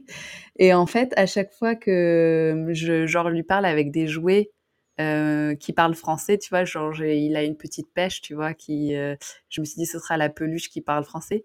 Et en fait, euh, je peux pas, je peux pas faire parler la pêche sans prendre l'accent. Mais en même temps, la pêche, elle vient pas de Roubaix. Hein. Bah, c'est ce que je, je pense que c'est ça. Je me dis, ah, elle vient de Provence, donc c'est Pierrette la pêche. Et euh, en fait, je, mais je sais pas faire l'accent d'ici, donc bref. Euh, donc voilà. Fiche, ça le fait marrer. Voilà. Euh, bah, il aime bien. Euh, alors, euh, on fait les recos? Tu veux faire la tienne? Bah, écoute, oui, si tu veux. Donc, moi, je, ma recommandation, c'est encore une, une série, une série doudou. Pourtant, il y a des ah. meurtres dedans. C'est une série qui est sortie le même mois que Buffy, en mars 1997, en Ah! Angleterre, et qui s'appelle Midsummer Murders en anglais et qui s'appelle Inspecteur Barnaby en français. Je vais être obligée de vous le dire, Oh là là, ah ouais, mais je pense que tout le monde connaît Inspecteur Barnaby. donc c'est une série où un inspecteur, Tom Barnaby, dont l'acteur joue d'ailleurs dans la Royal Shakespeare Company, donc c'est pas n'importe qui, résout des meurtres dans un petit comté fictif qui s'appelle Midsummer, mmh probablement dans le, vers le sud de l'Angleterre, là où il fait le plus beau possible, pour pouvoir filmer. Ouais, ça fait un peu Somerset, c'est vert, c'est beau, les gens sont riches.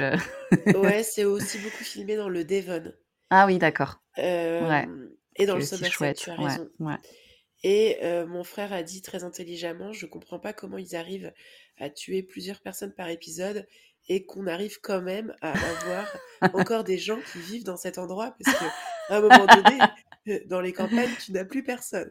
Ouais, c'est ça. mon frère, s'il m'écoute, il a dit ça quand on était gamin et qu'on regardait avec nos parents. et ça existe encore, hein? Non, ça existe et encore? Ça existe depuis 26 ans, comme depuis. ah ouais Oh là, c'est long. On a changé d'inspecteur Barnaby. C'est un autre inspecteur Barnaby, mais qui est aussi un très bon acteur. Et je trouve que c'est une série que j'aime beaucoup parce que, bon, déjà, je l'ai regardée avec mes parents. C'est sorti en 2001 en France et mon père est mort deux ans plus tard. Ah oui. Et c'est un truc qu'on regardait et qu'on regardait avec mon père. Moi, j'avais le droit de rester euh, le dimanche soir parce que j'étais assez grande pour regarder euh, avec eux le dimanche soir. Et euh, c'est devenu un peu un truc familial où on aime bien regarder Inspecteur Barnaby.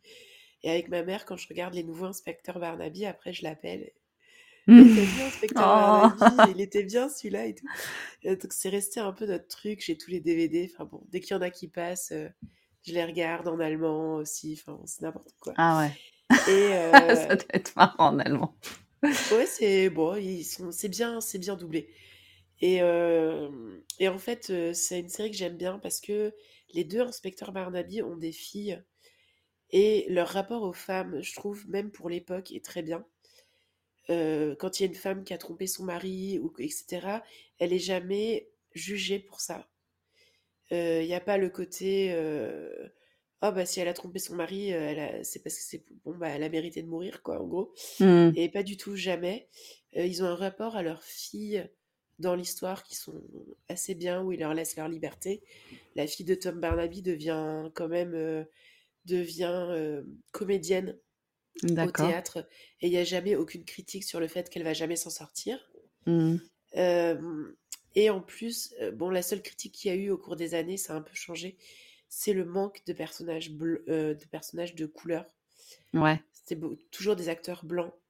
Et ça a été très critiqué. Et euh, à l'époque, euh, le, le, producteur disait Bah oui, mais c'est l'Angleterre d'autrefois que j'essaye de vendre. Et donc, ça fait un ah. scandale. Ah oui, encore Et du coup, ils ont changé de. Ils ont changé de producteur et, et bizarrement, il y a eu plus de personnages d'origine indienne, d'origine caribéenne, d'origine asiatiques, etc. Donc, euh, moi, qui représente la population euh, britannique. Je trouve que ça représente beaucoup plus la population britannique. Par contre, un flic euh, pas misogyne, ça ne représente pas la, La... Non, surtout en ce moment. Ouais, il y a eu un rapport qui est sorti euh, il y a deux semaines, deux, trois semaines, euh, qui, euh, qui a prouvé qu'il y avait un problème systémique de, de misogynie, d'homophobie et de racisme dans la Met Police, donc euh, la, police britannique. Euh, mais en même temps, c'est bien qu'il y ait un rapport de fait, en fait, parce que je sais pas si ça se fait en France, tu vois. je mettrai un lien sur, sur un article sur ça, parce que j'ai trouvé ça intéressant, justement, que ce soit bien fait. Bon, après, encore une fois, il y a un rapport et machin, et on serait bien de savoir ce qu'ils vont faire pour, pour changer les choses. Mais sachant qu'en France, il n'y aurait jamais de rapport officiel sur le sujet, je me dis que c'est déjà un plus que l'Angleterre fait par rapport à nous. Ouais, et puis moi, dans la NHS, il y a un truc qui est sorti, euh, c'est YPix. Euh, c'était aussi un rapport sur, euh, sur le racisme systémique dans le NHS, donc le système de santé britannique dans lequel je travaille, et, et qui était sur le fait que les, les personnes de couleur n'avaient pas le même, ne recevaient pas le même niveau de, de traitement, en fait, recevaient des traitements bien plus faibles que les personnes blanches et aussi que les employés de personnes, les, les, employés de personnes de couleur étaient moins représentés dans les dans les en gros les postes les postes mieux payés et, et aussi qu'ils expériençaient beaucoup de racisme systémique. Donc et depuis enfin en tout cas moi je sais dans l'hôpital que je travaille il y a pas mal de choses qui ont été faites. Bon, après, tu as aussi les trucs de politique. pour de communication tu vois, genre juste ouais de com tu vois. Donc c'est un peu intéressant aussi de voir plusieurs années plus tard vraiment quels sont les vrais changements. Bref pas de, choses voilà, c'était inspecteur Barnaby et bon bah quand j'ai fait des recherches pour cet épisode je me suis rendu compte que c'était sorti non seulement la même année mais le même mois c'est trop que Buffy et je trouve que ça avait un. Je trouvais que c'était beau. Voilà.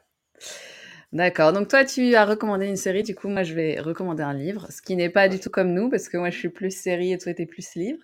Oui. Euh, mais euh, donc là, le bouquin que je, je montre aux auditeurs euh, s'appelle Et à la fin, il meurt. et c'est écrit par Lou Luby. Et en fait, c'est un, un, bouquin, c'est un, un, un, livre un gros livre. Euh, mais en fait, c'est un livre sur les contes, en fait, donc sur l'histoire des contes. Euh, le, genre les auteurs de contes, l'histoire orale, les, les, personnes qui ont mis des contes à l'écrit et comment les contes euh, ont évolué au fil des années, au fil des siècles. et les contes qu'on connaît aujourd'hui, les histoires qu'on connaît aujourd'hui n'est pas du tout les mêmes au XVIe siècle. donc par, par, exemple, Cendrillon, euh, elle était beaucoup plus violente euh, dans les versions originales du conte. Euh, et ça interroge aussi sur est-ce qu'on a toujours besoin des contes, est-ce que les, contes sont sexistes, etc. Et, c'est en fait, j'ai adoré ce bouquin parce que en ce moment, moi, j'ai beaucoup de mal à lire. mais c'est en fait, c'est un mélange entre texte et BD. donc, il y a des images sur toutes les pages. Euh, mais c'est surtout très très bien documenté euh, au point où moi en fait je pensais que la meuf qui avait écrit ça c'était une meuf qui avait fait un doctorat euh, sur sur les comptes quoi parce que c'est vraiment très très bien fourni. c'est les dessins sont chouettes et, et très drôles. c'est un peu en, genre ambiance Pénélope Bagieux et et donc Lou Luby c'est une une artiste qui vient de La Réunion et qui a fait pas mal de, trucs avant et à la fin il meurt, dont une BD sur la cyclothymie. elle a aussi fait des romans euh, pour ados. Euh, donc j'ai vraiment envie de découvrir le reste de son travail euh, après avoir lu ce livre qui franchement est génial parce que c'est en fait c'est super drôle, c'est facile à lire et puis t'apprends plein de trucs en fait pour briller en soirée. et, et puis en plus ce qui est bien c'est que c'est fait par chapitre et du coup du coup, ben, tu peux lire ton petit chapitre et après y revenir plus tard. donc, vraiment, c'est un, un, bouquin que je recommande chaudement. Et ben là, j'étais en train de lire une bio de Loulubi pendant que tu, tu en parlais. parce que j'avais entendu parler de Et à la fin, il meurt. Euh, Mmh. Je suis une grosse fan de BD. Je suis une grosse fan de BD, de vulgarisation sur la littérature, Ouais. évidemment. Et, euh, et j'avais complètement oublié, mais c'est aussi elle qui a fait La fille dans l'écran, coécrite Ah avec oui, Manon c'est vrai, Desvaux, ouais. Ouais. et qui est une histoire euh, d'amour entre deux jeunes Mmh. femmes à distance, À donc distance, ouais. euh, une au Québec et une en France. Et j'ai trouvé, j'avais lu des planches de cette BD déjà sur internet et j'avais trouvé ça très beau. Mmh. Et je pense que bah, je vais être obligée de, Bah de dépenser pour acheter euh, les deux BD de celle-là et puis c'est La fille dans l'écran. Je crois que j'avais lu même La fille dans l'écran et je recommande La fille dans l'écran. Ouais. Et euh, là, je vais lire celui-là parce que j'adore. euh, quand on était en prépa, donc euh, après que toi, Solène, tu sois partie, on, on avait Ouais, j'ai fait fait. trois mois de prépa, moi. j'ai- je me C'est ça, casse. nous, on avait fait en deuxième année les contes de Perrault. Et justement, notre prof de littérature euh, nous avait fait étudier les différentes. euh, euh, Enfin, les, les, les- les versions avant Perrault, c'est-à-dire les versions Mmh. euh, qu'on se racontait au coin du feu et pas les versions Mmh. des précieuses du XVIIIe siècle Ouais. du XVIIe siècle. Et du coup, c'était très intéressant. Il y a beaucoup de choses que j'avais moi déjà entendues euh, à l'époque, mais je pense que ça, ça peut être très croustillant, et c'est le cas de le Ah, franchement, c'est euh, génial. Et le de talent, le talent de, comme tu disais, de vulgarisation, mais aussi de, de résumer, en fait, parce que pour en faire, en fait, il y a certains contes, justement, qu'elle, euh, le, le chapitre, ça va être juste une BD, en fait, euh, du conte. Euh, et et c'est tellement bien fait. Donc, vraiment impressionnant. Voilà. Donc, c'est nos recommandations. Je C'est nos pense que recommandations pour aujourd'hui, je pense que ça on a va. fait Je pense qu'on va vous... 1h25. On s'était dit une heure, mais bon, on papote toujours trop à deux, donc ça va. pas Je trouve que ça va. On aurait pu faire pire. Bah, c'est pile parfait si, comme Solène, vous devez faire une heure et demie de trajet pour aller travailler. euh, voilà, exactement. Et euh, bah, en tout cas, moi, ça m'a fait trop plaisir de d'enfin faire cet épisode avec toi. Ouais, Euh. J'espère que vous avez apprécié, auditeurs chéris. Euh, comme vous, enfin, on, on est, on débute, hein, on débute. Soyez patients avec nous. Je pense qu'on va s'améliorer. J'imagine qu'il y a, euh, qu'il y aura peut-être que peut-être des petits quicks euh, euh, techniques. J'espère pas trop euh, dans cet épisode, mais en, tout cas, euh, on, on est là pour apprendre. euh, Soyez indulgents. Euh, mais en tout cas, euh, on a hâte de, de parler d'autres sujets, euh, de parler de, de Buffy, bien sûr, parce qu'on est principalement là, principalement là pour ça, mais, mais aussi, Ouais. en fait, en gros, c'est un prétexte pour parler de, de plein d'autres choses, quoi. Ouais, Euh, donc tout voilà. Bah, j'espère que tu vas passer un bon week-end, une bonne semaine. Dans mon lit avec ma bronchite, oui, tout à fait. Ouais. Euh, Moi, je reprends boulot après mon congé maternité, donc je me chie dessus. Euh, donc voilà, Euh, Euh, ça va bien se dans la vulgarité. Euh, Oui, moi, je pense que... Oh, de toute façon, on va mettre explicite. Euh, Ouais. et puis, en tout cas, en tout cas euh, moi, je n'ai plus que euh, trois mots à dire qu'on expliquera dans le prochain épisode. Euh, trois mots euh, qui changent tout pour Solène et moi, euh, surtout à 15 ans. À vous les studios.